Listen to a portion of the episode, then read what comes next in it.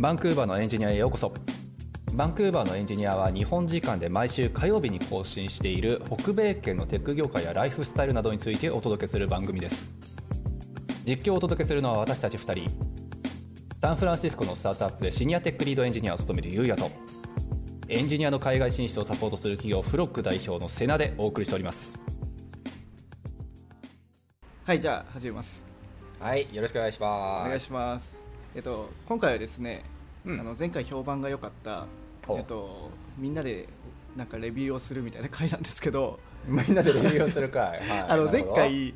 あのジョブポストに対してレビューしたのを覚えてますか？やったね。なんかあの求人情報を見ながらいろんな会社のちょっといいとこ悪いとここ,、はい。ここクソだねみたいな話をしたやつですよね。クソだね。まあいいとこもいっぱいありましたけど。はい。はい。でそれが結構好評だったので今回それのポートフォリオバージョン。ほポートフォリオって就活の時に使う、まあ、履歴書のようなものなんですけども、うそうですね、まあ、作品集だったりとか昔はしたよね。はい。そうですね、はい。まあ、基本的に今はみんなウェブで持ってるんですかねデベロッパーの方は。そうですね。うん。まあ結構一昔前からもうウェブ上にとりあえず持ってる人もいるしまあまあ後でその辺の話しましょうか。まあでもそうですね、それをちょっとみんなででレビューしていきたいなと思っていてなるほど。でそんなところ僕のあの知り合いの方が、まあ、はい。ちょうどあのじゅこれから、えー、と未経験でエンジニアとして挑戦するんですけども、あのはい。ポートフォリオをレビューしてほしいっていうのが来たのでおおなるほど。じゃあちょっとこれあの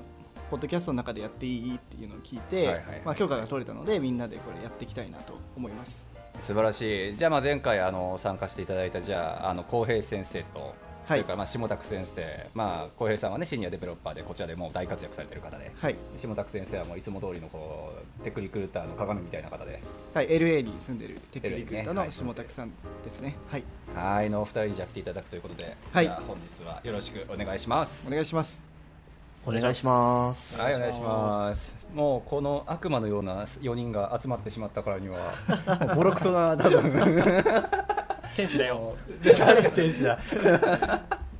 はい。まあ、じゃあこの3人ってから4人であのまたじゃあお話をしていくわけですが今日どんな流れでいきますか？こうポートフォリオじゃあちょっとその紹介大下さんの方からこの人じゃあちょっと行ってみようかみたいな感じで紹介してもらってはい、でそれに対しておのおのコメントしていくようなイメージ？そうですね、まあ、いくつか用意したので許可をいただいて、でそれをみんなでちょっと開いて見ていこうっていう感じですね。はい、OK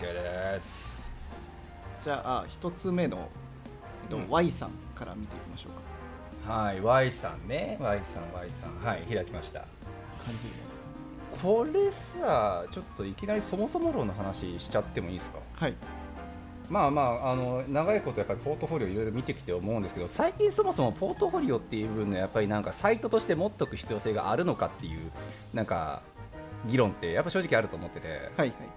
そうなんとなく正直こうポートフォリオサイトをかっこいいものを持っておきましょうってさ一昔前のデザインエージェンシーとかに対して見せるんやったら、まあ、全然意味はわかると思うしはい、はい、そうまあ、どういうかっこいいものでどういうアニメーションが、ね、作ることができてっていうのが、まあ、もちろんそれが光る時はあるだろうから。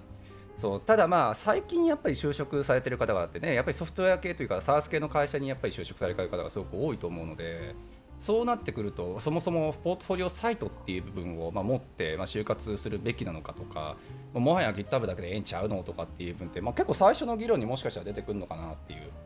なるほど。じゃあまずそれ気は話したいですね、確かに。ね、ちはいょっとしてて、まあ、ポートフォリオサイトね、せっかく今日持ってきてもらっているっていうのもあるんで、それのなんか方向性によっては、もしかしたら、いや、もうさっさと GitHub 見てみようぜっていうのが正解かもしれないし、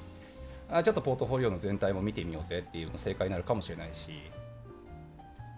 そこはちょっとね気になったところだけどそれこそだって浩平さんなんかはまあシニアとしてこっちで就職してるけどポートフォリオサイトって持ってないよね多分。そうですね、うん。あのいわゆるそのこうポートフォリオサイトって多分ここで話してるのって、うん。あのなんかこう自分がやってきたなんかなんかこうなんかプロジェクトとかこう仕事とか経歴とか、こういうス、えーまあ、こういうスキルを持ってますよみたいなことを、まあ、書く、まあ、ある種そのなんかこう自分のチラシのなんかなんかうん。ウェブ版みたいな感じだと思うんですけど、そうですよね。そういうものは僕は持ってないですね。だよね、うん。じ逆にだから下拓さんとかはさエンジニアのなんか就職、この人を就職させるとかこの企業に紹介するとかでまああるわけじゃないですか。うんうん、なんかそういう時にもう100%あなたはポートフォリオサイト出さないと紹介すらしませんよみたいなスタンスなのか。ねいやいやそんなことじゃないですよ。ないでしょ？絶対ないでしょ？それはないと思うんですけど、うん。一方でそのまあ、どういうエンジニアにもよるかなっていうのはあるかなと思いますね、うん、なんかフロント側だとあった方がいいんじゃないのって思ったりとかするんですけど、うん、うん、なんかあとはねあのー、なんだろう。なんかそのさっきもちょっと冒頭あのこの収録撮る前に話してたんですけど全然こう経験がない人とかだと見せるものがあんまりなかったりとかするからやっぱこういうチラシが1個持ってると違うなと思うのと同時に経験バリバリある人だと別になくても就職決まっちゃうじゃんっていうのもあるから。まあそうですよね。ね。そこら辺もありますよね。そうなんですよね。だから、まあ、バンクーバー、俺、何年いんだ、十何年いてちょっと思うのが、もうどんどんどんどんそのポートフォリオサイトっていうのを見せてくるやつは、ちょっと減ってるなっていうのは正直思ってて。なるほど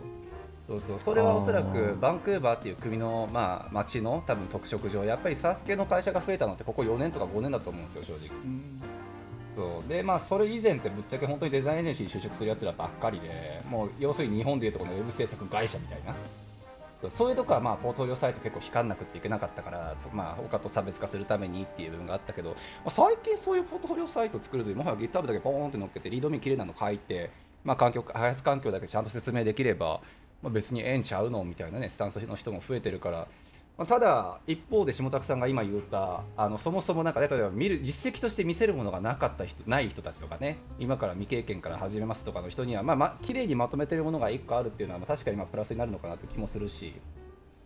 そうその辺ちょっとね。あとはまあなんかあのここの後の話になってくるかもしれないですけど LinkedIn とか、うん、えー、そういったところに大体こうリンク貼るのが普通だと思うんですけどその時に何もは、うん、リンク貼ってないと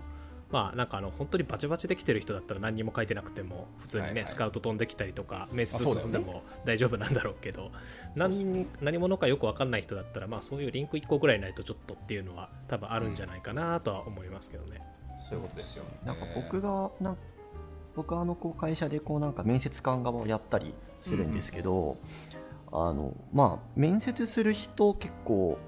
78割か89割くらいはみんななんかウェブサイト持ってる感じがしますね。そのまあそれはそのこうなんかポートフォリオサイトなのか、まあそのこうブログのサイトなのかっていうのは、まああのちょっとこうあのどれくらいの割合だったかっていうのは覚えてないんですけど、ある気がしていて、で、まあおそらくこれはまあちょっとこう推測も入るんですけど、なんかあの十分要件みたいなとことあの、あったらあるだけいいよねみたいな話っていうのはちょっと違う気がしていて、ぶっちゃけあの、まあ、経験のある方とか、まあまあ、なんかない方でもこうなんか学歴とかがあれば、うん、まあ、なくてもまあ別にまあ OK か NG かそれたら OK だと思うんですよ。はいはい、だけどあのより高いまあなんかスコアを取るというか、まあ、要するにそのなんか、まあ、いい会社に入ろうと思ったりすると、ままあ、当然そのこう自分をこうどれだけうまくなんていうかアピールできるかっていうのってあると思うので、そこはもうそのこうなんかなんかなんかこう01みたいな世界ではなくて1から1010 10から100っていうこうあのスケールしていくまあところなのであまああのあった方がいいかってっていうまあ聞き方をされたらあった方がいいって返すと思うし、あのないとダメかってされたらなくてもいいっていう答えをするっていう感じなのかなっていう。確かにねだから多分今日のまあなんていうのこう進め方じゃないけどもおそらく大下さんと浩平さんに関してはもう本当に一緒に働きたいかとか面接官としてこうなんか見てってね、なんか一緒にこの人と働けるかっていう多分視点で見るんだろうし、はいそうですね。ね下拓さんなんかはそのリクルーター目線でこの人紹介できるかっていう目線やろうし、うん、そう。俺は正直だから昔との比較だよねもはや。いろんな事例を見てきてっていうねこの人は就職したパターンの人に属しそうとかなんか過去の事例にありそうとかなんかそういう目線でやっぱ見るだろうし、うん、まあ、そういうのでまあポートフォリオをちょっとおのおのの目線で見ながらまあ、じゃあ自分はどう感じるかとかこれはプラスプラスアルファでこういう人の、ね、ポートフォリオのこの部分はちょい買いだなとか一緒に働いてみたいなって思うとかね。なんかそういう部分で見ていくっていうことにおそらくなるのかな。はい。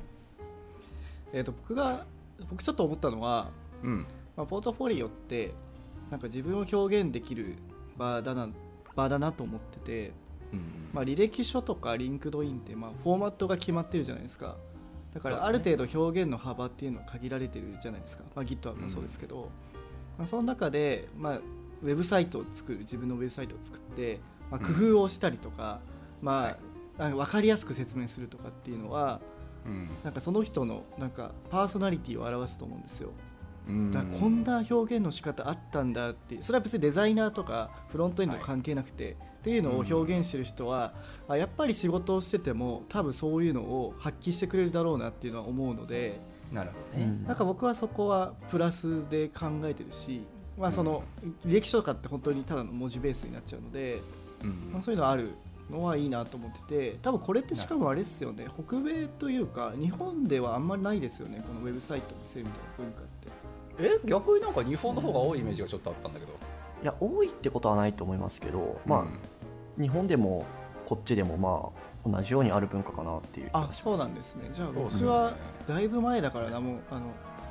就活とかしたの5年とか前になっちゃうからその時なんかあんまりなかったですね個人へなんかエンジニアで持ってる人が多いイメージは僕もあんま持ってなかったですけどね。あそう。あデザイナーでってことですか？やっぱ。デザイナーはやっぱ多かったですね。デザイナーはないと話にならないから、はい、そうですね確かに。そもそも持ってるけど。そうだよ、ね、エンジニアで面接した時はあんまそういう感覚持ってなかった。確かに普通にレジュメだけで応募してきてテスト受けてみたいな流れが多かった気もしますね、うん、これでもなんかあれかもね。おのおののこうなんかエンジニアとの接し方というかこうなり方のあれがあるかもって。俺スクール出身だからさそういう意味になったらそう。もはやスクール出身とかってもはやもうポートフォリオを最終的に作らせるのがゴールみたいなスクールばっかりじゃないですか。そうね。なるほど、ね、うん、で多分まあ大下さんなんかはね情報系の学科出てっていうのでちゃんとエンジニアとしてのまあエンジニアとしてのっていうか勉強した上での多分あれだろうからむしろ経歴とかキャリアとか、うん、ね、そういった部分の方が重要視あるだろうし、はい、そうなんかそういう経緯の違いっていう部分でどのくらいポートフォリオに触れてきた数があるのかなっていうのはちょっと変わるかもしれないですよね。確かに。はいじゃあそれではまあ、うんポートフォリオ見ていきましょうか早速。はい見ていきましょう。すみませんちょっと話し下げちゃって最初からいきますか、はい、じゃあ Y さんから見ていきます。はい Y さん。うん。そうですね。Y さんはなんかフロントページがある感じですか？はいそうですね、うん、フロントエンド。これさまああれだよね。視聴者の方は当然画面見れないからね。そうそう、まあ、ちょっとラジオの難しさあるよね。簡単に構成を口で説明してあげた方がいいかもしれないですね。瀬名さん、じゃあ実況お願いします。実況、よし、じゃあちょっと頑張りましょう。はい、まあでもこれよくある形っちゃよくある形の最初のページだよね。まあ、ヒーローページというか最初のファーストページというか、まああのランディングするページの部分に関してはもう自分はこういうポジションを目指していますよってキャッチコピーが大きくあって、でその下にサブタイトル的にあのこういうスキルをパパッと持ってますよと。で、私の実績みたいにやったらボタンを押してねっていう非常にシンプルな構成で。でまあワンページですもんねしかも。そうワンページだよね。でワンページデザインのさポートフォリオ本当に最近増えたよね。へえそうなんだ。増えたと思う。でその上でまあまあ絶対なくっちゃいけないリンクがね GitHub と LinkedIn とあとミディアムかな？ミディアムがこれ、はい、でプロバットこれなんだ？あのレジュメかな？はいレジュメですね。確かに、うん、で、まあ、メールに対するちょっとあれがねあのメールフォームがあるわけじゃなくてメールというリンク、はい、うん、メールティーのリンクだけが貼ってるみたいなのが、まあ、非常にシンプルな構成でありますよと、まあ、これだからシンプルだよね。自分の実績とりあえず見ろよボケっていうふうな。はい、形で、ね、もうボタンがもうとにかく見せ押させるためだけのページみたいなイメージなのでもう実績だけを私は押してますよっていう非常にシンプルなものかなと私は構成上思いますが。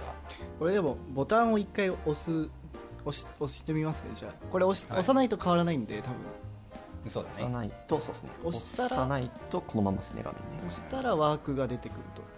画面が遷移して、えっとまあ、プロジェクトこんなことをやったよっていう一覧のページに行くっていう感じですね。なるほど、はい、でこの方はプロジェクト6個7個くらいやってるのかな。おなるほど。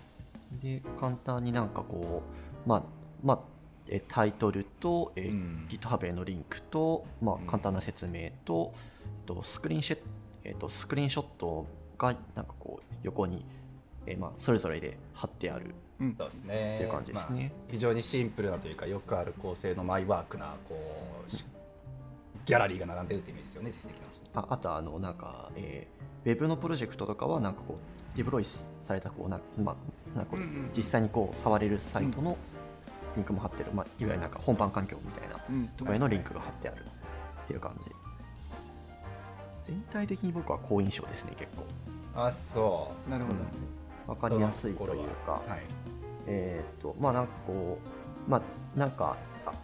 なんかこうありがちなんですけどなんかこう自分がこういう専門性のなんかこう人間なんですよみたいな表現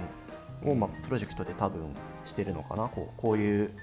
ことができますよっていうのがまあ分かりやすいので結構。だからまあ例えばそのこうなんか、まあ、具体的なちょっと話になっちゃいますけどなんかこうなんか2番目のプロジェクト、うん、3番目のプロジェクトってまあプロジェクトがあった時に、はい、そのそれぞれのプロジェクトでまあどういう技術を使ったかっていうのが書いてあるんですけど、うん、まあ、なんか Next.js とかなんか Redux とか、はい、まあ、こういうまあこういうまあこうなんかこうものをまあ使って作りましたよっていうのが書いてあるので、うん、まあじゃあこれができる人なんだなっていうので、まあ、こう自分たちのこう会社というかそのチームでまあ使っているこう、まあ、こう技術スタックとまあ照らし合わせて、まあ、採用判断がしやすいというか、うん、なるほどね。結構でもその部分ってさ、まあ、自分がどういう技術使えますよとかどういうものに興味がありますよとかっていう部分って、まあ、通常だとまあ LinkedIn だったりとかさまあ、それからそう LinkedIn ベースとかで、まあ、この人のちょっと経歴とか見ながら何に興味があるかとか見ながらで、まあ、GitHub のリンクの方に飛んでで GitHub 上でどういうプロジェクトやってるのかなっていう部分見て、まあ、採用する側の立場からすればさとにもかくにも経歴としてどういうプロジェクトに参加したことがあるかを多分最初に見ると思うのよね。そうだからそういう目線で見るのであればこの人のやつはまあオープンソースとかパーソナルとかっていろいろ書いちゃいるけれども、正直チームで作った経験があるのかっていうところはまず最初に正直俺だったら見ると思うそうですね確かに、うん、でチームで多分作った部分がなあるのかな？もしかしたらちょっとそれは GitHub 見たりとかねコントリビューターの数見たりとか一周どういうふうに出してるのかとか見たりとかしないとちょっと分かんないから、うん、そう。ぶ個人的にはだけれどもギャラリーとしてだけでポートフォリオサイトをもしも用意するのであればじゃあ GitHub でいいんかなって思うところがちょっと半分少しあって。せっかくポートフォリオとして載せるんだったらそういうチームでどういう例えばねなんか役割を私はやりましたよとかの説明を description として載せるのか、ね、そうそう、まあ、個人的にはそういうちょっと、まあ、ギャラリーとしてウェブポートフォリオサイトを作っただけじゃありませんよっていうところはワンポイントでもうちょっと欲しかったかなっていうのはぶっちゃけあるかな。そうですね、それはめっちゃ思います。なんかまあ、ワークを見せてじゃあ何をまあ言いたいのっていうのは、あのアンサーとしてあの用意はしといてほしくて。そうだよね。あの、まあ、こういうものを作りました。こういうことができますっていうのはまああったとしてそれをじゃあ本当にできるのかどうかっていうのって、まあ、コードを見ないと分かんないし、まあ、コードコードをまあ見ても分かんないんですよ。そうですよね。ななんか分かりやすくこういうのがあるといいなっていう話をすると、うん、まあ、こんなこんなものを作りましたっていうなんかこうパッシブななんかメッセージだけではなくて、こういう、まあ、こういうものを作って、まあ、だから何々ができます。なんかこう、何々に苦労しました、まあ、まあ、何々みたいなそのこうなんかえー、まあなんかこうなんかなんかこうなんかユーザー数が何になりましたみたいなこう、まあなんか成果の部分とかこう、まあ、こうこういうことをまあ、えー、なんか学びましたとかそういうあのアクティブというかプッシュ寄りなメッセージがまあ一言でもあるとちょっとその辺からこうおおなるほどねこういう人なのねっていうのまあ理解しやすいし、まあ、ポジティブなやっぱこう印象になりやすいなっていうのはエンジニアからはだよね。いやだからさおちょっと惜しいんだよね。例えばさこの Your フォえこれ読んでいいのか？まあいやちょっとフォトアルバム系の あの実績とかね、はい、あのせっかく作られていてデプロイのサイトもちゃんとまあ用意していて、まあちょっと飛び先どこだ？これヘロッカ？じゃあまあ何かしらちょっと借りてるのか？で、まあ、GitHub のアカウントもちゃんとあってとか、うん、そうそういうのはいいんだけどスクリーンショットでとりあえずなんかどういうふうに動くのかっていうのなんかアニメーション？これは Git ギフアニメか。かな？あ違う。アニメビデオ要素ですねビデオかなこれ、うん、ギフかビデオかでまとめてくれてるのはいいんだけどさ結局この部分とかってもうサムネイルもちろんちっちゃくて見えねえしここにおそらく集約されてると思うのよどこが大変だったかとかどういう技術を導入してそれの技術を導入するに至った部分の経緯はこういう意思決定があったんだとかさ、うんそうそういうのがせっかくポートフォリオを作るんだったらなんかまあつけてもいいかなっていうのはちょっと思う逆に世良さんとか浩平さんそういうそのプッシュの要素ってどんな感じでこうポートフォリオのサイトに載せられてたんですか？れられたか今もか分かんないけど。はい、僕がなんかまあ僕はあのなんかこうレジュメが結構なんか独自フォーマットみたいな感じで、うん、あのスケッチっていうあのなんかイラストレーターみたいなアプリでこうバーってこうデザインして作ってたんですけどあのこういうプロジェクトをやってそのこういうなんかこうこういうなんていうんだろうそそのなんかこうなんかポーカーのなんかこう計算アプリだったんですけどあの計算複雑とかこうすごい複雑なやあのやつでちょっとこうこうなこう大変な、うん、ななんですかねそのこう大変なアルゴリズムをその解くものだったんで、そのこうまあ、こういう問題があって最初は何秒だったけどこれこれこう改善して 0. 何秒になったよみたいな、まあ、ことを書いたり、まあ、そのアプリのじゃあ週間ダウンロードこう、えー、週間アクティブ、えー、ユーザー数がなんぼでみたいなこう定性的なこうあ定量的、うん、定量的的な、まあ、両方とかもの、まあ、こう乗っけてみたいな感じのことを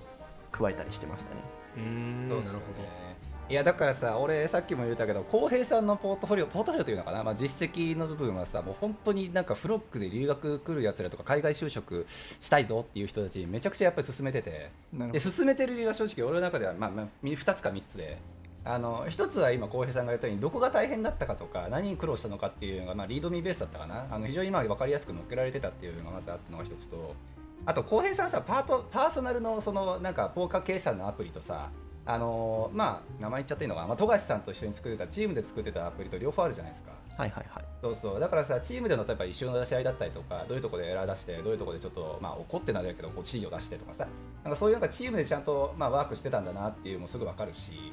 だから GitHub オンリーのアカウントで正直すべて語れちゃってるんですよね。そう。だからだから俺は結構あのいろんな人にポートフォリオはとかどういう人参考にすればいいですかとかって言われた時にそう浩平さんのやつはすごいバランスがいいよっていうので進めるのが一つとで浩平さんとあと一人ね名前これ出していいのかな？あの内田健人さんっていうねあのアンドロイドエンジニアの方のちょっとリードミーがすごいよくできててそう自分がどういう開発環境に属していて自分がどういうライブラリやどういう技術に興味があってでなぜこれを選んだのかっていうすべてリードミーでガバーって、ね、まとめてたんですよ。なるほどねリードミーリードミーのまとめレベルで言うんだったら多分浩平さんと同じくらいのレベルにいるんだろうなっていうすごい僕は尊敬してて。じゃあなんかあれですかね。Y さんにできるアドバイスと言えば、うん、このポートフォリオのサイトの中でなんかバレットポイントでこう工夫したところだったりとか、うん、何を考えてこういうふうにしましたみたいな説明文が多少でも入ってたらちょっと印象があるかなっていう感じなのかな。そ、ねうん、れこそね大下さんとかどうですか？こういうなんかポートフォリオっていう部分ってさやっぱり採用する立場としてはあのついこの間まで仕事探してたわけじゃないですか。はいはいそうそう。まあフロントだったりとか一緒に仕事する機会はもちろんあるだろうしなんかどういうところにっていうのあります？えっと、やっぱ僕は結構リアリティを求めてて、うん、まあ、先ほども皆さん話したように、まあ、そうこれをやってこう作りましたじゃなくて、まあ、どういう動きをしたのかとか例えばあのジュニアの方だと最終的にはあの一周をこういうふうに出したとか PR こう出してこういうレビューをいただいてこうしたからこうだみたいな経緯とかも言っていいと思うんですよねジュニアの方ね。っていうようななんかリアリティがあったらいいなと思いますね。はい、そうなんだよね実際だってさ採用する側からしてさジュニアを雇う時に一番恐怖なのってさこいつ本当に自分たちのチームでワークするのかって要するにそういうことじゃないですか。うん、そう。そうすごいなんかねそのチュートリアルだけとりあえずあのこなしましたよとか一人のパーソナルプロジェクトでとりあえずやってみましたよっていう部分で、はいはい、それでワークするわけないじゃんってやっぱ思っちゃうとかやっぱどうしてもあって、はい、あとはそのなんか記事を書いてると例えばそのプロジェクトの例えば認証についてどうやってやったかについて記事を書いてアウトプットして自分の意見もその中で述べてるとかなんかそのプロジェクト自体に対して記事を書いてるとか、まあ、そういうような補足があるとよくてなぜかというとやっぱアウトプットする能力もやっぱこっちって見たいんですよね。それって例えば一周を出したりとか、まあ、ドキュメント書くことエンジニアって結構あるんですよ。仕様を作ったりする。そう,、ね。まあ、そういう時にどどのぐらいできるかっていうのはやっぱ想像できるので、まあ、その辺もやっぱりそうですね。1行でこれやったこれやったとかじゃなくて自分の考えとかと一緒にどう調べてどうなったのかみたいな参考文献とかと一緒に記事とか書いてくれるともう最高ですね。えー、いいじゃないですかそのアドバイス、うん、そうそれで言うとさ一人まあこれも過去の事例でエリさんっていう人がいるんだけどさ、はい、まあ、この人多分名前出していいと思うんだけどさそうそうあの人のポートフォリオが面白かったのはさあのバンクーバーにまあ来ました。でどういうミートアップでどあのどういうところで登壇しましたっていうのをまとめてたんですよ。はいはいはい。そう。でまあ英語がそれなりにというか、まあ、結構達者な方であのこっちに来て実際そういうまあコードコーヒーとかあの、まあ、ミートアップ系に参加をしてライトニングトークでもいいからとりあえず人の前に立って自分はこういう発表をしましたっていうのをその人書いてあって、うんはい、ああいうの一回あるとやっぱ違うよね。そう、そうそう。スピーカーとかは強いですね。そうスピーカーは強い。本当に強い。分かりやすいので。ででもまあ話してる内容は結構、まあ、イージーとまで言わないけど結構簡単な内容だったらやっぱりするんですよ、うん、そう。でもやっぱり人前でああやってね発表して意思意思意思というか、まあ、自分がどういうあの技術に興味があってっていうちゃんとアウトプットしたっていう事例がやっぱり大事なわけであって。そうですね。実際これなんか身も蓋もない話ですけど、うん、なんか正直あのスピーカーであれなんかミディアムとかブログであれ、ぶっちゃけあの、まあ、出されてもそんな読んでる時間ないんですよこっち、うんうんうん、ぶっちゃけた話。なのであの正直見てるのってやったかどうかっていうそのこうなんかや,、ね、やったかどうかっていうあの部分だけですごいあの、ままあ、こういうことを、まあ、あのした方がいいっていいですよっていうあの話ではないんですけど、まあ、ぶっちゃけブログ記事バーってこう書いて中身がすげえ薄くてもぶっちゃけ多分よく見えます。いや間違いないよね。タイトルタイトルだけちゃんと考えてさ。アウトプットしてるっていう正直な話ですよね多分、うん真理だと思うわ正直。そこでまあ最初になんかあの目次みたいなのつけといたらいいじゃないですか、うん、これとこれとこれやりましたって。あそうこの記事のサマリーみたいな感じ。で確かに。産業で書いてるとか。確かに。いや間違いない間違いない。いや結構大事だと思うわ多分学校卒業したりとかブートキャンプ行ってただけみたいな人だとそこまで濃いものが書けないのとあ言われてやらされてやってましたみたいな人正直多いと思うんで、うん、まあ、それをどこまで咀嚼するかっていうことでしょうね。自分の中でそれだけじゃダメなんだっていう意識を持ちつつ、うん、いやここはこういうふうに自分で工夫しましたみたいなのをなんとか盛り込んでいくみたいな、確かにね。いやだからその例で言うと富樫さんとか正直うまかったんだろうなって勝手に感心しちゃっててさ、はい、まあ、やっぱりあの人もウェブ系で働いてたことがあったわけじゃないだろうからもちろん SIR として働いてはいただろうからその辺はもちろん心得てはいたんだけどいたんだろうけど、はい、ねまあその中でやっぱり浩平さんみたいなやっぱり第一線でやってきた人と一緒にっていう部分をさぶっちゃけ最初にそれを考える人ってやっぱいないんですよ。だってやっぱ怖いしね、さっきの話じゃないけどやっぱりまあボロクソに言われるかもしれへんとかさやっぱりそういう恐怖が最初に立つから、うん、そうそう。でも今下拓さんが言ってくれたようなそういうなんか本当にリアルなところとか、まあね、確かに初心者のうちってそういうの書けないだろうしどこが大変かも分かんないだろうから。ね、やっぱりできる限りその経験者の方とっていう分で一緒にプロジェクトなんか回してっていうのがもちろんそれは一番いいに決まってるわけで、はい。まあ、メンターの存在ですよね結局はい。大きいですね。じゃあこのリンクの GitHub とか LinkedIn とか、まあ、ミディアムのリンクもあるじゃないですか。で履歴書のリンクもあるじゃないですか。この辺がそれをこのウェブサイトを補うようになってればいいいいんですかね？あえっと何を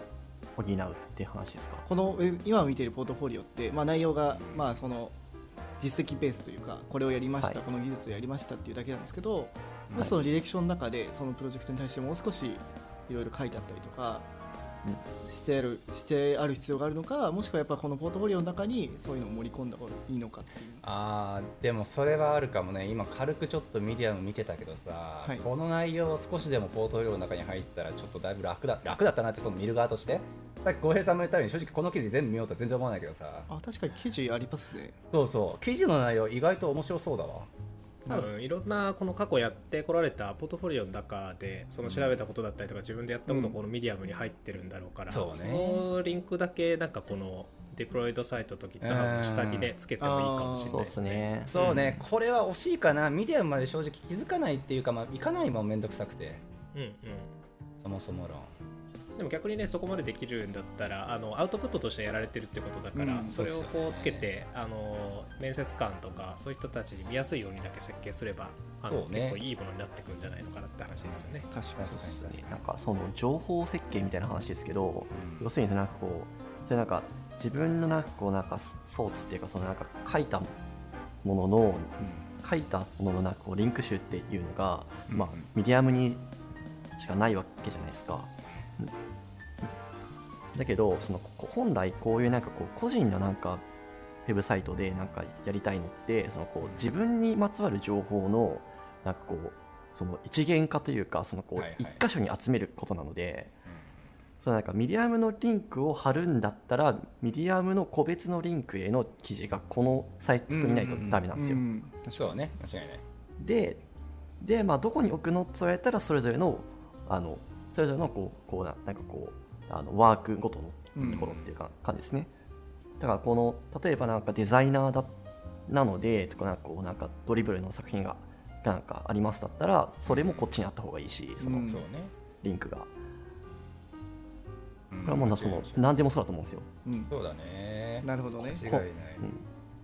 このなんかこのリンクがそのこうなんかこうなんなんていうかこうこのウェブサイトへのそのリンクがそのこう自分にまつわる情報がまとまっているあのこうまとまっているページですよっていう体で、あの渡すはずなので、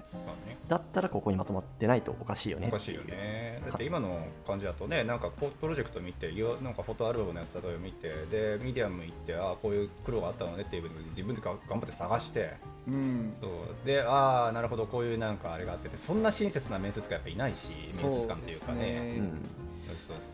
あともっと言えばこの個人に対しての about ページみたいなのがないじゃないですか、まあそうだね確かに。フロントページではまあサクッとなんか私はフロントエンジニアですよみたいなの書いてありましたけど、その個人がどういうふうに思ってるかとかってもしかしたら LinkedIn のリンクの LinkedIn の方にあるかもしれないんですけども先ほどの浩平さんの話だとやっぱその辺も about ページをちゃんと作ってまあ、 LinkedIn の内容と重複してしまうかもしれないけども、その自分のなんだろう学歴もしあるなら学歴とかどういうふうにエンジニアリングに対して思ってるとかそういうことはやっぱ作った方がいいってことですよね。そうですね中級以上の方であればなおさらって感じですけど、うん、あの多分この Y さんってまあジュニア的なレベルの方じゃないですか。はい、っていう時に多分そこまで深いなんかこうなんていうんですかねなんかオピニオンみたいのは多分その持ってないから書いてないのかなっていう感じがいやそうなんだよね。多分書きたくないっていうのはあると思ってて。ちょっと怖いみたいな、そうそうそうそう、ね、絶対そうだよね。俺もた仮に多分今ジュニア時代いますってなった時に例えば過去の経歴とか載っけた時にさ全く違う職歴がもちろんそういうの並んでるんだろうから。そう。まあ別にそんななんかね、過去の話とか私の話とかしてもねみたいな感じに思うのが多分あるんだろうけど多分まあ大島さんがさっき言ってた部分はまた別のベクトルだと俺は思ってて、やっぱりそ自分がどうなりたいとかさどういうやっぱり環境で働きたいかとかどういうものに興味があるかとか多分そういうなんかパーソナル部分を見えた方がええんちゃうのっていう多分そこも多分あると思うんですよね。うん、だからそれも含めてのアバウトみたいなのは確かに今あってもいいのかなってちょっと思うかな。でもさ、うん、同じもしジュニアレベルの同じエンジニアが応募してきて、ね、で片方の人はなんかしっかり例えばコンピューターサイエンスのこの分野に興味があって、このについてこう思うんだみたいな、まあ、間違ってても意見がある人と何もない人だったらどっちに興味がいくかっつったら僕は多分僕の場合は前者なんですよねやっぱり。いや間違いない間違いない。多分だからその言ったのは多分それを話すだけの多分知識とか多分自信がないんだと思うんですよね。うんまあそうだね。まあコンピューターサイエンスのそのこうバックグラウンドがあるからそういうこ、うん、まあそういうことが言えるけど例えばそのこのこうテックブートキャンプとかで、うん、テックブートキャンプとかで、まあ、とかで、まあこうまあまあ、こう HTML 勉強しました CSS 勉強しました、まあ、JS 勉強しました。React 勉強しました。っていうこうコースをそのこう辿ってきた人間が、はい、じゃあ例えば俺にとってなこうなんかこうなんかこうなんか UIFS モデルはめちゃくちゃ大切なんだ。みたいなこうこうオピニオンに基づく知識って持ってないと思うんですよ。まあそうそうだからツールとして学んだだけなんで。そうだよね。だからその多分深さの問題だと思うんですよ。そうそうそうそうそう。多分浩平さんの言ってまあ浩平さんとさっき大島さんが言ったようなその CS 側とかそのその部分野に対してのどの分野側とか確か言えないと俺は思うし。ただおそらくなんだけどやっぱりよく言うじゃないですか。どういうところに就職したいですかとか話聞いた時私を雇ってくるところだったらどこでもいいみたいな。うん。なんかそれは俺やっぱり違うと違うとまで言わないけど、まあ、やっぱりそこには問題がゼロではないと思ってて。そこはやっぱり正直意見が欲しいと。私は少なくとも例えば SNS に興味があるとか、ね、今だったら例えば Web3 を例えばちょっと体験するようななんかソフトウェアに携わってみたいとかさなんかそういうのはねちょっと知りたいなっていう意味だったらまあアバウトなのか何なのかっていうあってもいいのかなってちょっと思うし。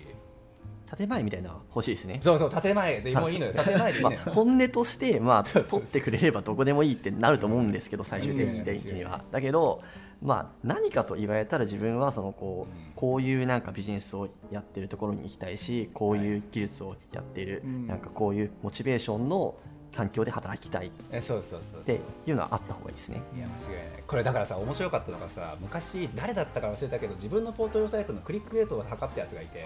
でそいつは100社か200社くらい送ったんですよ確かで、面白かったのがさツイッターのリンクがバカみたいに押されてるのよ。へえ、うん、なるほど、ね、やっぱり新し一緒に働くやつのさツイッターアカウントそれは興味あるじゃん。何言ってんだろう？みたいなことですよね。そうそうそうだからそれがおそらく今浩平さんや大島さんの言ってるのはどういうやつがとかどういうなんか建前がとかさ、まあ、ぶっちゃけその英語アカウントの部分もさ1か月前に作った簡単なアカウントなんだよ多分、うん、そうそう。なんだけどやっぱり興味は持たれるからまあ、そういうね自分のパーソナルな部分だったりとか、まあ、意義だったりとかこう目標やったりとかっていうのがなんかそういうところからね人間性見えると、まあ、さっき大島さんが言ったところのどっちをじゃあじゃあ取りたいかっつったら、うん、まあ、そういうそれは見えること取りたいから。なるほどね、うん、っていうのに多分つながるのかなっていうのはちょっと思いましたよね。はい。ちょっと時間がそろそろなので まだいつこれ3時間これやばいよマジで。ちょっとこれごめんこれでまずやってで次回、はい、その、はい、1個次回というか次回は、えーと、はい、もう一つとで成功した人の